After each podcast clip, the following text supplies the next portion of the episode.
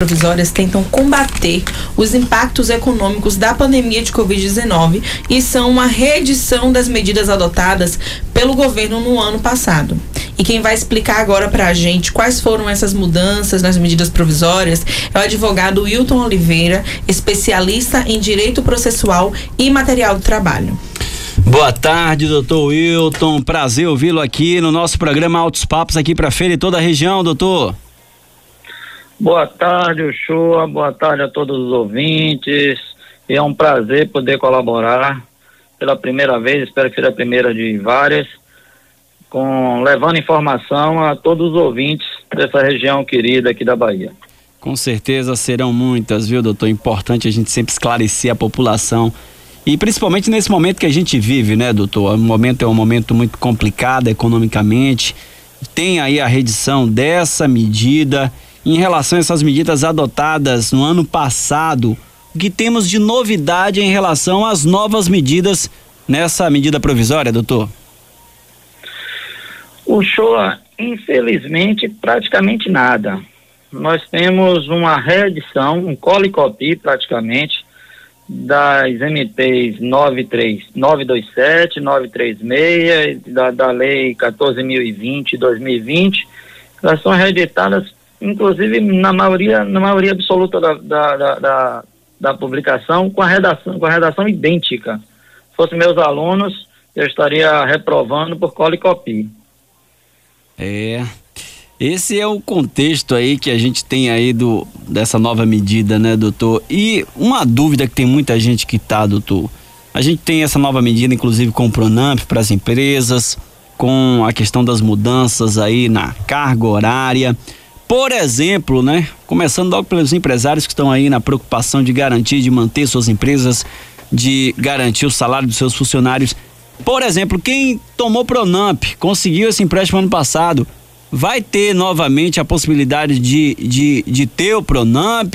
Esse é um ponto que parece que não ficou claro aí nessa medida, doutor. Na, na verdade, nem tratou dessa situação. Uma outra medida provisória certamente vai sair nesse sentido é, como consequência dessa, dessa, dessa nova, dessas duas medidas que saíram agora, a medida 40, 1045 e 1046, mas o Pronamp vai certamente ser tratado especificamente em uma outra medida provisória. O que nós temos agora é a possibilidade da redução da jornada de trabalho e também a possibilidade da suspensão do contrato de trabalho.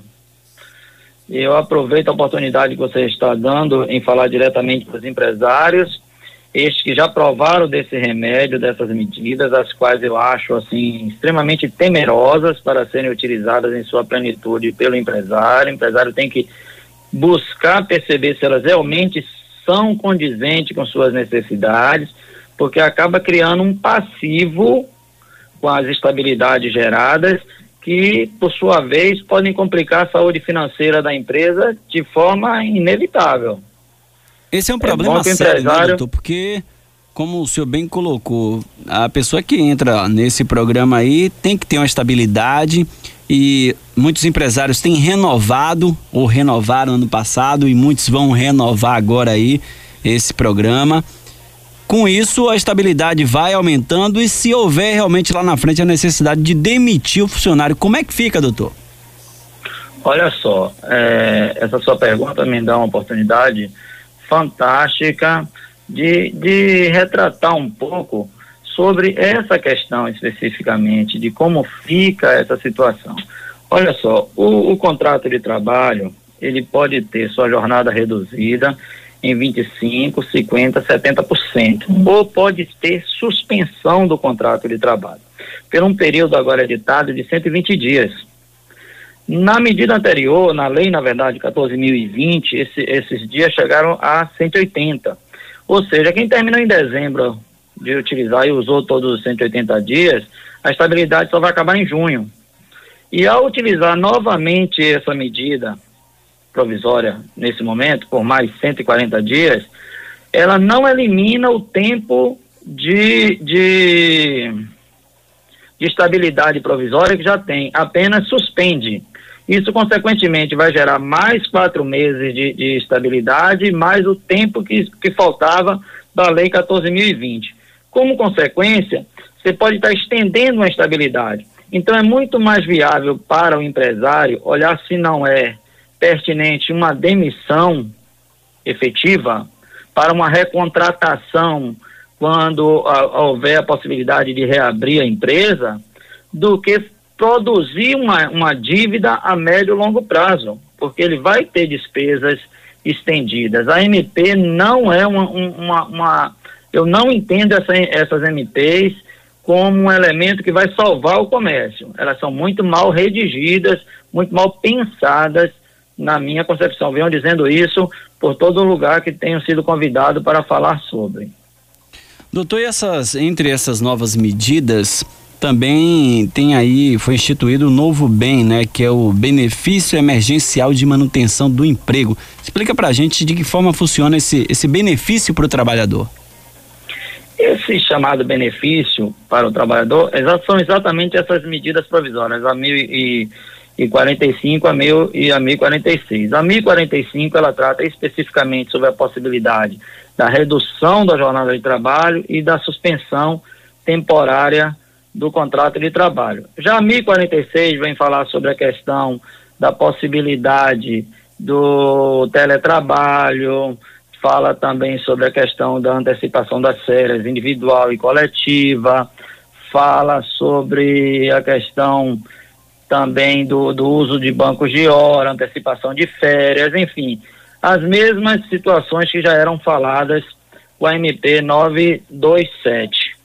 Então, o que nós temos de, de, de situação real é que é possível hoje novamente reduzir a jornada de trabalho com compensação sobre a perspectiva do ganho sobre o, o seguro-desemprego. É bom explicar para quem está ouvindo, se você me permite, como funciona essa questão da redução e como funciona é, a, a, parte de, de, de pagamento pela União e pelo empresário. Vou, doutor. Muito importante que a gente deixe tudo muito claro, né, para os nossos ouvintes. O ouvinte que está trabalhando hoje, que vai ter seu contrato de jornada de trabalho, jornada de trabalho é o tempo que a gente trabalha durante a semana, que a Constituição fala em 44 horas por semana, o que dá algo em torno de 220 horas no mês. A, a MP, novamente é, editada, a, a 1045-21, ela permite, dentre das possibilidades, a redução da jornada em 25%, a jornada em 50% e a jornada em 70%. Olha o que acontece. Se o empregador optar por reduzir a jornada em 25%, o empregador pagará, continuará pagando 75% do valor do salário, e os outros 20, o que equivaleria aos outros 20%, 25% do salário, será pago pela União, mas não na integralidade do salário, e sim sob a proporcionalidade daquilo que o empregado teria se fosse receber seguro-desemprego. Ou seja, vamos pensar um pouquinho como é a questão do seguro-desemprego. Quem recebe até R$ 1.686,79 pega esse salário e multiplica por 0,8, por 0,80 e vai chegar ao valor do que seria a sua parcela de seguro-desemprego, que hoje daria algo em torno de R$ 1.349. Quem recebe acima de R$ 1.686,80 até R$ 2.811,60 centavos, pega apenas esse excedente do, acima do 1.300 e, e 49 multiplica por 0,50 e também chega o valor. Enfim, é, há uma equação matemática para chegar a esse valor. Portanto, o salário vai ser reduzido. A mesma linha de raciocínio se faz para quem vai ter 50% de redução de jornada. 50% do salário vai ser pago pelo patrão e os outros 50% proporcional ao que ele receberia como seguro-desemprego. Idêntico à situação de quem tiver sua jornada reduzida em 70%, terá 30% sobre a responsabilidade do patrão e 70% receberá sobre a proporcionalidade do seguro-desemprego. Essa é a lógica da redução da jornada de trabalho. Para quem vai ter a suspensão do contrato de trabalho, este não vai trabalhar em momento algum, vai ficar com o contrato suspenso até por um período de 120 dias. Não significa que vai ser 120 dias, mas até 120 dias. E terá a integralidade do que receberia se estivesse fazendo uso do seguro-desemprego. Eu acho que ficou claro. Sim, doutor. Estamos no bate-papo com o doutor Wilton Oliveira. O doutor Wilton, a gente está falando sobre essas mudanças aí da, das novas medidas provisórias do governo federal. O doutor é especialista em direito processual e também material do trabalho. Doutor, e o senhor falou nesse contexto aí do pagamento do FGTS, né, por parte das empresas. Esse valor também é reduzido, isso implica em algum prejuízo para o trabalhador, doutor? Não, em absoluto. Nem o valor é reduzido, nem há prejuízo para o trabalhador. O que é que acontece? O FGTS já está na resolução, eh, ou na medida provisória 1046. O que é que acontece?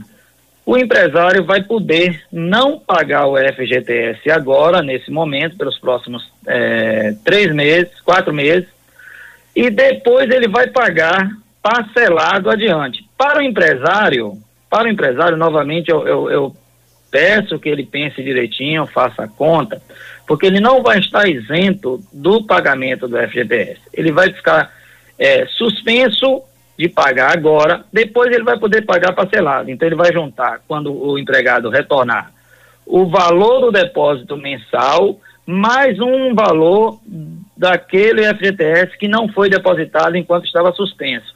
Aí ele tem que ponderar: será que daqui a três meses, daqui a quatro meses, meu negócio vai estar de forma que eu vou poder ter uma despesa extra?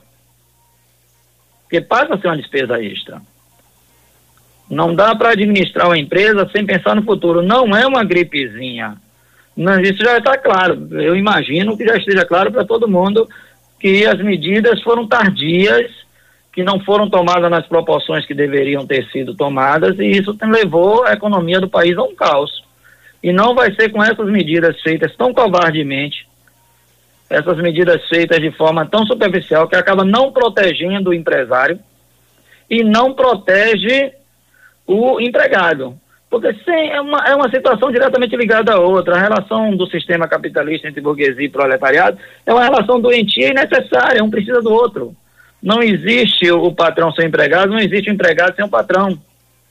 Então é uma situação que precisa ser pensada, onde dê condições, principalmente ao micro e, e, e ao pequeno, o médio empresário brasileiro, ele precisa se manter, porque 75% dos empregos brasileiros são gerados a partir da demanda dessas pequenas e médias empresas. Elas precisam continuar funcionando. E essas medidas provisórias não favorecem de fato ao patrão, favorecem o endividamento do patrão. Basta ele analisar corretamente essas medidas que ele vê que não são sadias para a sua empresa. É, a situação é muito complicada, viu, doutor? Doutor, eu quero agradecer esse bate-papo com o senhor aqui no nosso programa Altos Papos, aqui na Princesa, o senhor falando para a Feira de Santana e toda a região.